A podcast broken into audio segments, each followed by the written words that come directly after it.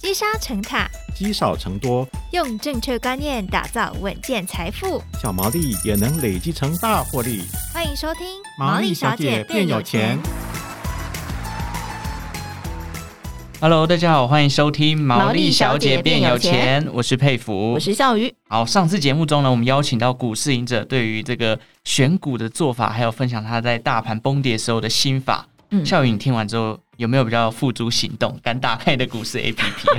你知道，本来我一直都呈现放弃的状态，不太敢开。嗯、但是后来我就觉得，好像要看一下比较好，因为呢，你才能知道。呃，之前赢者有说嘛，嗯、你要练个六七年。不断的被浇醒的热血之后，你才能冷静的去做判断跟选股。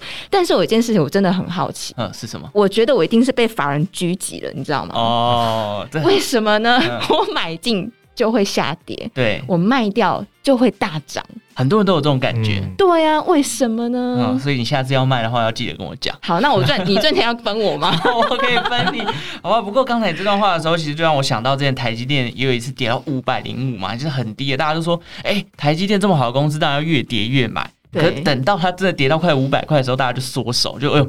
这公司是不是出问题了？对、啊，就大家就开始不敢买了。嗯，真的。但是我觉得股市这件事情真的很难讲，嗯、因为呢，其实你们不知道说，哎，到底这一刻它到底是真的已经抄底了，你可以捡便宜，是还是说你是被当韭菜种好种满？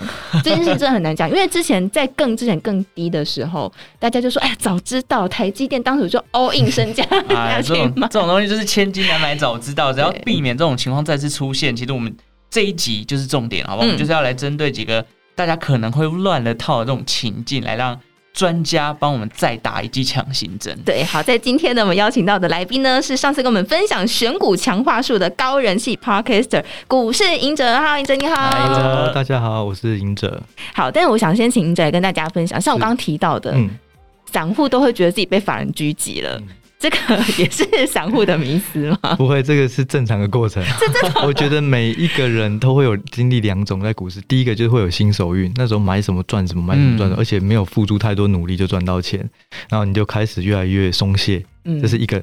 第二个就像刚刚你说的，就是说开始买什么，然后我觉得哎，听到这个更好，我换股了。如果我换股以后，原本那个涨了。放过去的就跌，对，这是几乎大家都会遇到的，是对，所以我觉得这个是很难避免啊。但是就是说，你一定要回到你的心态要正常，你到时候就会开始理解是说，哎，会不会我这次卖了以后，原本的又开始动了，你就会开始越来越沉稳。嗯、所以我觉得这是一个过程，所以还好，不用太担心。好，原来我是正常，我我也有这样过。对，好，那我讲一下就是散户的迷思啊。我认为就是散户看股票的方式有一些。比较需要修正的，第一个就是说，大家要看股价，嗯，就是说啊，股价太贵了，所以我就不会考虑它，我就考虑十十几块、二十几块。对。可是其实我们考虑的是我们的资产的金额，或是持股的金额。假设我台积电买一张是五十万，那我买联电十张可能也是接近五十万。那所以我要看的不是买十张联电，或是买一张台积电，是我要买五十万，还是要买二十万？那啊，如果我要我要买二十万，那台积电要就买零股。嗯，所以就是说，它零股其实就可以解决，就是说不要看股价高就确手，因为通常啊，股价高的往往真的是具有竞争力的股票。嗯，你要想，每次通常创立一家公司，它的资本额每股都是十块，可是为什么十块有人会变成一千块，有有人还是只有十二块？某个程度可能就是跟它的竞争力跟成长，呃，这段历练他们得到哪些回馈，或是做了哪些事，这样。嗯哎、欸，可是我很好奇，嗯、可是高价股跌下来的时候也是很可怕，欸。好，这就是第二个迷思。我们应该没有 Q 过，没有。就是说，大家会看，哎呀，大立光一跌可能就是十块，对，联电一跌才一块。可是你要看的分母是它的股价。假设股价两千块跌十块，跟股价四十块跌两三块，那个可能还是以趴数来算，那个比较精准。因为就像回到我们刚讲，我们看的是资金的金额嘛。那金额是增加一趴两趴，那个比较重要，那才是结果。嗯，所以如果你只是看跌几块跌几块，那还不是结果，要除上它的金额。嗯、所以呢，看盘我就觉得很好奇，就是很多的呃新闻台，它电视上面在显示都是显示这只股票跌几块钱，台积电跌十三块，或是涨二十块，可是实际上用趴数才准才准，因为你跌二十块这件事情跟台积电在两百块，还有个台积电在六百块。就是截然不同，在两百块涨二十块就是涨停，嗯，在六百块的时候涨二十块，可能只有三趴，嗯，所以一定要看趴数。我后来蛮讶异，发现哎，怎么电视或是周围的亲朋好友都是跟我说，哎，今天什么什么是涨几块，涨几趴才是重点。我们大部分行内的都会看涨跌几趴。好，那第三个就是说，我觉得非常非常重要，不要看殖利率选股哦。这个我觉得这个是根深蒂固的一个陷阱或是原罪啦，嗯、因为大家会认为殖利率拿到的现金股利就是额外的，可是其实现金股利在配息的时候，你的股价本身也会下跌嘛。假设一百块的股票，我配十趴，基准日过了以后开始。呃，要交易的时候，它股价就变九十块，所以我变九十块的股票跟十块的现金股利，两个加起来还是一百，是没有改变的。大家会认为它是免费的，是因为从九十块又填息了，就涨到一百。可是这一段的过程，其实它就是上涨，所以我们股票只要挑会上涨的股票就好了。嗯，你会上涨的股票从一百块涨到一百一十块，它也是赚钱。但那个现金股息只是让我们觉得好像赚钱，实际上是没有。对，所以我认为。大家会有这很大迷失，而且现金股利它是可以透过一家公司的股利政策决定。我今年表现不好啊，多发一点给股东，让他们安心一下。嗯，可是我明年获利可能还是不好。嗯，但是获利本身不是由公司的管理阶层决定要多少就多少，跟股利不同。对，所以我认为一定要回到公司的长期竞争力。那我那时候有做过一个回测，我把零零五零呢就当做是这种呃银势股长期的赢家，因为它是市值前五十大。然后零零五六，它就是高配息，未来一年会配最多的，它把它列进去。然后所以你可以看到，今年可能有长荣啊、中钢，可是过去没有。嗯，那如果你要鼓励的话，也是要一个稳定发股利的一个个股，不是说今年突然发很多你去买它。所以零零五六，我自己认为它会误导，就是说大家会觉得，哎，股息都超高的，可是我去观察它过去的。前五大持股这两三年来没有一只是一样的哦，也就是每次都挑去年的赢家，那去年赢家是去年的事了。我那时候还有去比较，就是说零零五零的成分股跟零零五六成分股，当除息以后填息的几率，或者那天一除息表现比大盘好，哪一个几率高？然后那时候做了三年的资料，前五大成分股去比，零零五零有七十三趴。的成分股除完息当天表现是优于大盘，然后零零五六好像只有三十五还三十八趴，哦，差那么多，所以就是对，就是用各种的，就是建议大家一定要回到公司的竞争力，股息都是可以决定的。好，所以散户迷思千万不要跟我一样，啊，不会不会，这个散户代表，对，只要有听这一些，应该会有一些帮助。最后一个啦，就是我认为很多散户只要听到消息，都认为他可能是第一手或第二手，哦，因为每次听的被听到消息都是说，哎呀。这个你不能跟别人讲哦，这只有我能跟你讲而已。然后这句话，这个人可能有下一个跟他的家人讲，对。然后通常散户的讯息流都会是，我觉得啊，可能都第五手、第十手之后了。就算是法人最前面的法人，可能也都是第三手、第四手。嗯。所以法人都可能听错消息，或是被刻意的误导，更不用说是散户他所听到的有流出来的消息。对。所以我觉得大家一定要不要听消息，就是看讯息，看。新闻看产业状况，然后自己做逻辑性的判断。哎、欸，但我蛮好奇，所以以前你在法人上班的时候，对，呃，法人之间不会互相交流嘛？啊。最近那个族群不错，也会、欸。对，但是大家有些人可能交流是有目的性的嘛？就是我已经买满了，哎，出货了。对，我跟你讲一下嘛。对，真的，就一定会这样，因为大家有业绩压力嘛。对对对，对啊，所以。你可以看到法人的那种，只要是投信啊，或是这种三大法人开始买，那个都涨很快。就大家会听到，哎，因因为他讲的东西一定是实情，一定是可能大真的有这件事情发生，而且订单会大增，所以大家一听到就很很热衷，赶快去买。可是问题重点是股价反映了多少？嗯，那如果股价已经反映很多了，大家再去追。我那时候就是这样，就是在当法人的时候啊，我听到了一个产业真的还不错的东西，通常往往过了一两个月后。电视的头部就会讲了，而且它的数字都会比我们预估的还夸张。所以我自己那时候就是我听到亲朋好友说，哎、欸，什么什么不错的时候，我就觉得，啊，这个不是一两个月前最热的，都都已经讲完，大家都现在可能有些涨很多都在获利调节了。嗯，对，所以一定要非常小心，因为散户听到的消息真的是蛮后面的，除非你真的是呃有一个亲戚他是在某个地方当高高管啊或者什么的。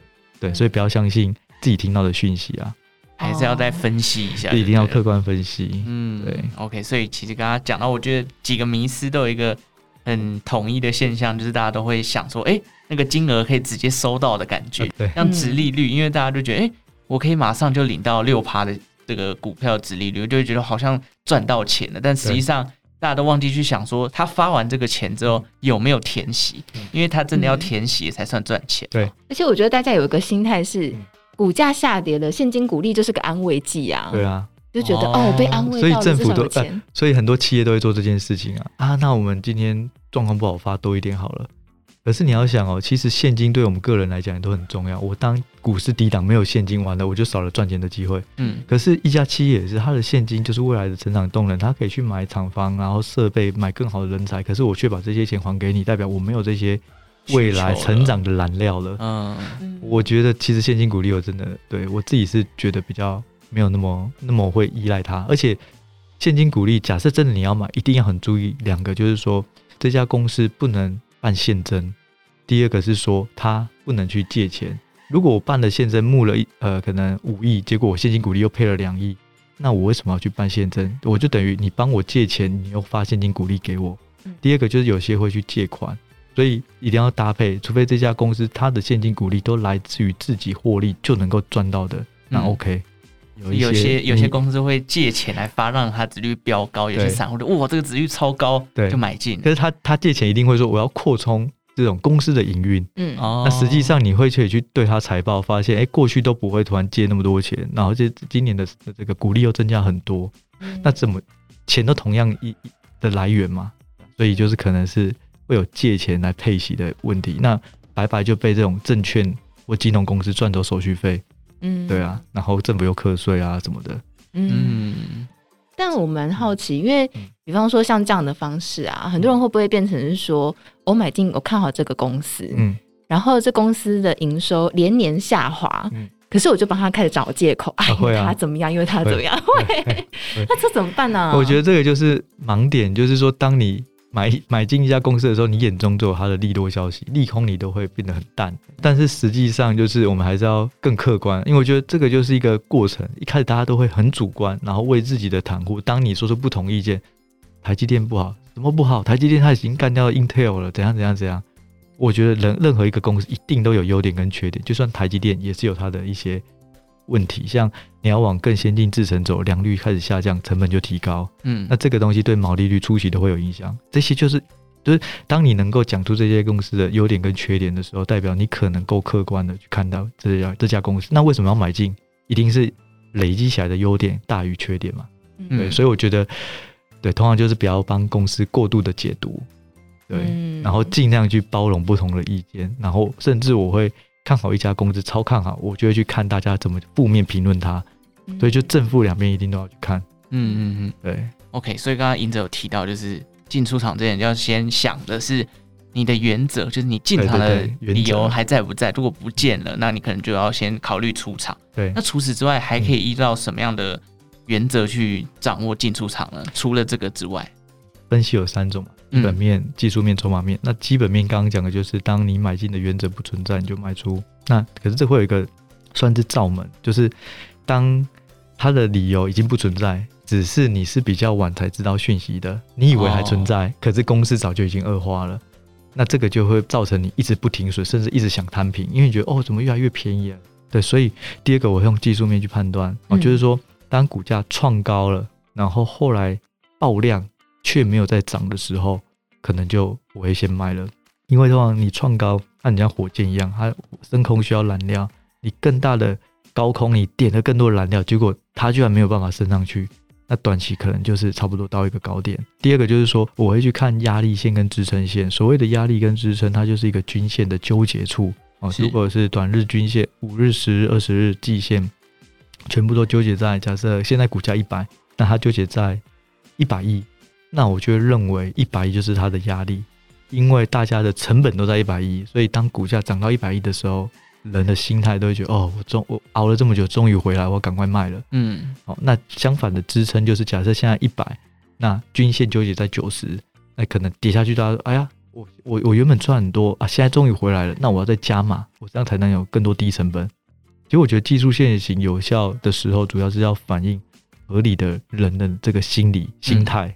那就会比较有效，所以我在技术的这个卖出，就会看那个量如果放大却没有在上涨。还有第二个就是我会去看支撑跟压力，这个是技术面。那筹码面我会去观察这种外资或是特定的券商。假设我买一只中型股票，然后我买的时候我去查它过去半年来有一个券商每次都在最低个股价最低的时候大买，然后相对高点都卖出。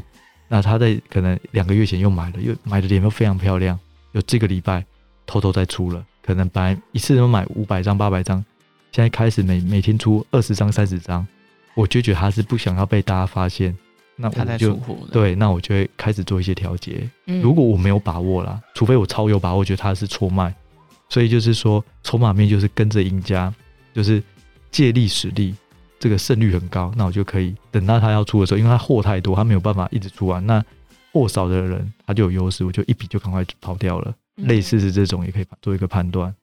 所以你有特定在 follow 的券商吗？有，可是每一只股票它的券商强弱都不同哦。而且呢，我会去查公司地址啊，就是说，假设这个是竹科啊公司在这里，然后这个最大的买买盘都是在他们公司开车车程五分钟以内。这可能就是就是公司的管理阶层或亲戚，嗯哦，或人头。我还以为是要看风水 啊，没有啦，用 Google Map 去看它的地址啦，近的话就有地缘关系啦。嗯哦，那地缘关系的通常他都是内部人啊。哦，原来还有这种判断的方式。对，所以会计敢去那边卖了。所以你刚刚说的那个有没有特定券商就不一定，因为每家公司地址不同。是，对对对。我还吓一跳，说哇，银子好诚实啊！要讲了吗？哪一家？没有。好，所以其实要自己去做一些判断，可能要够了解那个产业跟那只股票。但是可以稍微提醒大家，就是有一些特定的券商是比较当冲或隔日冲，很短线的。嗯，像凯基台北。然后像那个土城永宁、嘉义帮，嗯，以前呐、啊，大家会认为他们都是短线客，所以看到今天大涨，就最大买超是他们，嗯、就是想说啊，完了，明天可能一开盘就要被卖掉了。哦，对，那是以前，可是现在大家越来越聪明，都躲在外资下面，所以现在很多假外资，想说高盛、美林。哇，今天买一千张，外资大看好，就隔天把它卖掉。对，美林好像很常被人家拿出来讲，是隔日冲的代表。对对对对对，对，也就是说大家都怕说，哎呀，我做什么事你们都看得到，我就全部人都躲在外资体系，因为外资没有分行嘛，嗯、它就有一个总部，啊、那大家外真正的外资假外资都在那里。是，对，所以大家我觉得筹码大家也不要过度解读，这是筹码最大的问题。你只要去做参考，对，你要参考就好了。嗯，对，所以说三个面向，基本面、技术面跟筹码面都可以判断。对，那如果遇到一个情况就是有所冲突呢？这三个没有一致性的状况，嗯、那赢者会怎么处理呢？这个就是看每一个人的权重。就我而言的话，嗯、我一定买股唯一的依据，如果只要选择一个，我只会选基本面。哦，技术面跟筹码面是做辅助。是对，可是如果有一些他是技术派，他对于基本面觉得很难懂，那也许他就可以当技术出现的时候，做一个比较大的权重去考量。嗯，对，要看个人的习惯，对个人的分析方式，自己的习惯。对，不过因为像刚刚提到的很多方式，比方说技术面或筹码，那比较像是波段或是当日冲。嗯，那其实很多像这种投资小白啦，或者是这种比较已经退休的族群，嗯、他可能比较想要做长线的投资。嗯，那如果是长线投资的话，嗯，你通常会怎么样来做呃建议？如果是长线投资，是说被动，他就不要管的嘛，对不对？对。那这种的话，因为我自己都是投资影视股，所以我就会找一个趋势。可是这个趋势，好，假设它长线是十年，那我就要找一个趋势是十年都存在的。嗯，对。那如果我是短线客，我可以每一个阶段去套利的话，那我觉得选每一个阶段都有一个很爆发的趋势。可是如果是刚刚讲，那就是大趋势。嗯、那这些大趋势的话，就像我刚刚提到的，就是半导体相关或是 AI 数据，我认为这些十年内都一定会存在。那自驾车可能三五年后就会慢慢开始成长成熟。对，然后还有精准医疗，我觉得这个也是永远的。哎，不能说永远呐、啊，就是说。就我们人，呃，当越来越有钱，然后条件越来越好，一定也会往精准医疗走。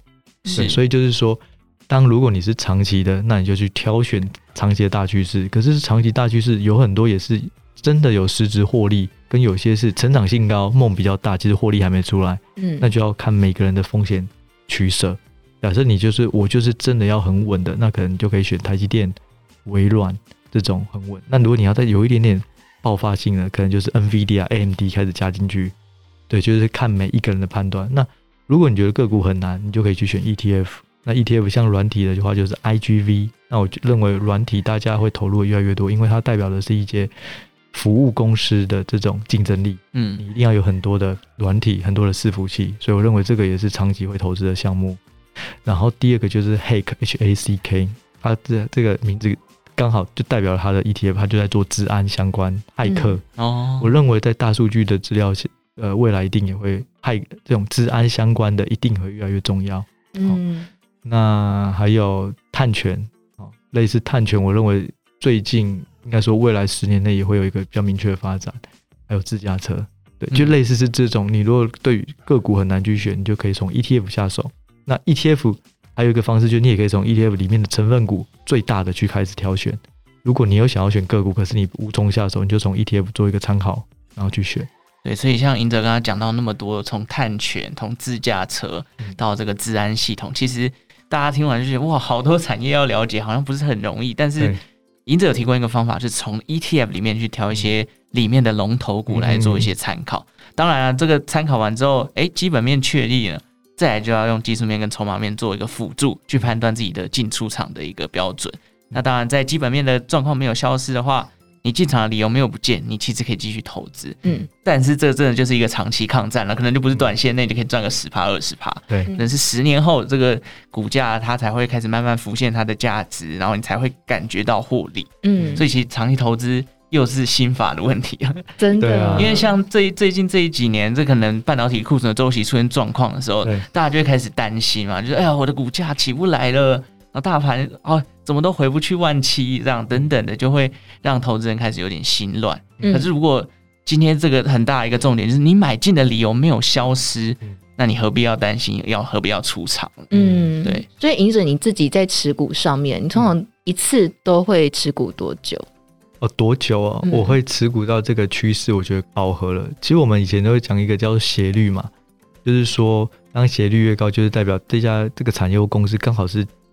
正值这种成长期，这种出生段，那斜率很高。可是当你越来越成熟，你的斜率越来越趋缓，代表成长的速度就开始下降。所以我会找这种斜率的概念，就是我看一家公司可能获利成长五成、四成，突然掉到两成、十趴，我可能就会开始换下一个了。就以平均的周期啊，我觉得我投资到收割可能半半年到一年左右。可是这个半年到一年不代表我离开了以后，我卖了以后我就不会关注它了，因为我就像一开始我呃前面有讲的，就是股性嘛，嗯，你要了解它，你以后同样一只股票，你就会赚的比别人多，所以。当这只股票它又回到我的好球袋了，我觉得又回来了。嗯、我觉得要重复了解一间公司，跟一直去了解新公司来说，重复了解公司对于投资的胜率会比较高。嗯，那只是说价位的掌握，但我很有把握，它现在真的是超涨太热了，我就赶赶快换到我手上。假设五张王牌，我换到另外一张，呃，看起来比较乏人问津的，那它也许也是一个影视股的，对，类似是这种概念。所以我自己的周期是半年到一年，可是。如果我未来年纪越来越大，我就会把这个周期再拉长，就是看生活跟工作的时间调配要怎么搭。嗯，也有一部分是要考量风险啊。对，我还开始退休，可能就没有现金流了。哎、欸，这个问题来了，斜率，现在盈哲观察到 什么样的产业斜率是目前最陡峭、最迷人的？通常越陡峭的，通常就是本梦比的。就是它的，因为它基期很低嘛，几乎是零嘛。嗯、那像之前讲的最热的，在去年的就是元宇宙，嗯，或者是 NFT 这样相关的商品啊，哦、对啊，这种东西就是它，我觉得它未来一定会有一定的地位。可是时间、基础设施都还还有整体的应用，可能是它是需要时间。可是股股价可能跑太快了，想象力太丰富了，嗯，对，所以我认为元宇宙就算是啊，然后。去年或者两两三年内也有一个是那个 SPCE，它就是做宇宙探险的，它就是开始要造这种商用的这种太空旅游计划。哦，然后它股价也是从不到五块还是十块涨到三四十块，可是现在跌回也到跌到五六块。哦，所以就是说大盘不好的时候，这种斜率高的，大家对于它的信心就会下降。是，其实这一波有很多这种新创股一直在裁员。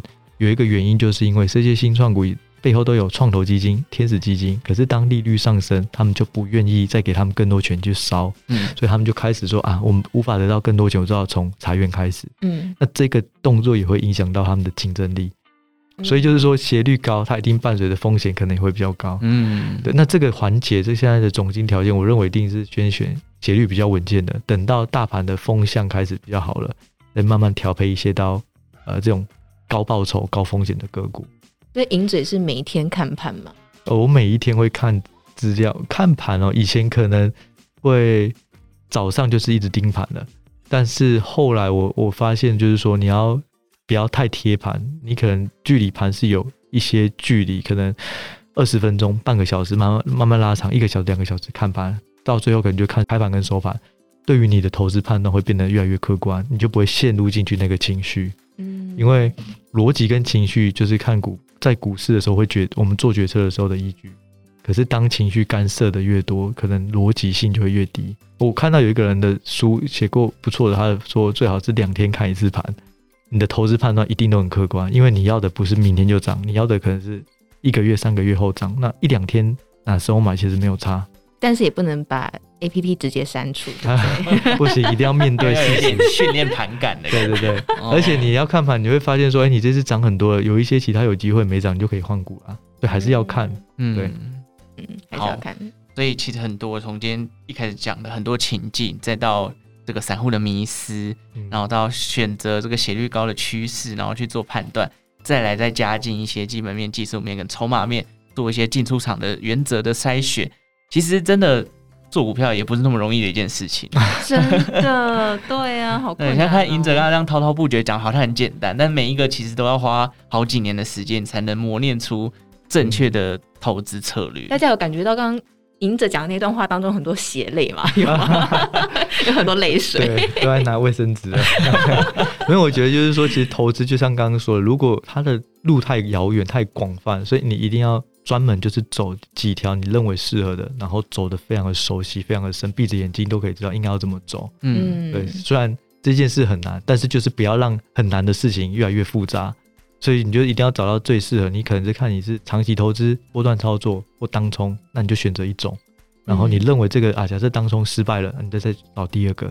但是不要听到大家说我用这个方式找到什么标股，然后你又开始去尝试哦，中间就少了累积的时间了。是，对，所以我的方式很简单，就是影视股，然后就已经做很多年，所以我就会觉得，哎，怎么去调整我的影视股，能够找到更好的标的，或是更好的买卖点。嗯。就是这样，不断的一直往往呃更深的地方去扎，这样。嗯，就像练武功要选选一个门派专精，对对对，对，马马步要先扎稳，不是那种十八般武艺都要练就会走火入魔。对对对，就是我们不需要花那个花拳绣腿，只要一击必杀就好了。OK，好，所以 赢者的赢势派也提供给大家参考。当然，这是很多的方法呢，都是大家磨练出来，一起来分享经验啊。每个投资人都有他自己的属性，那有最适合自己的方法，那就是在。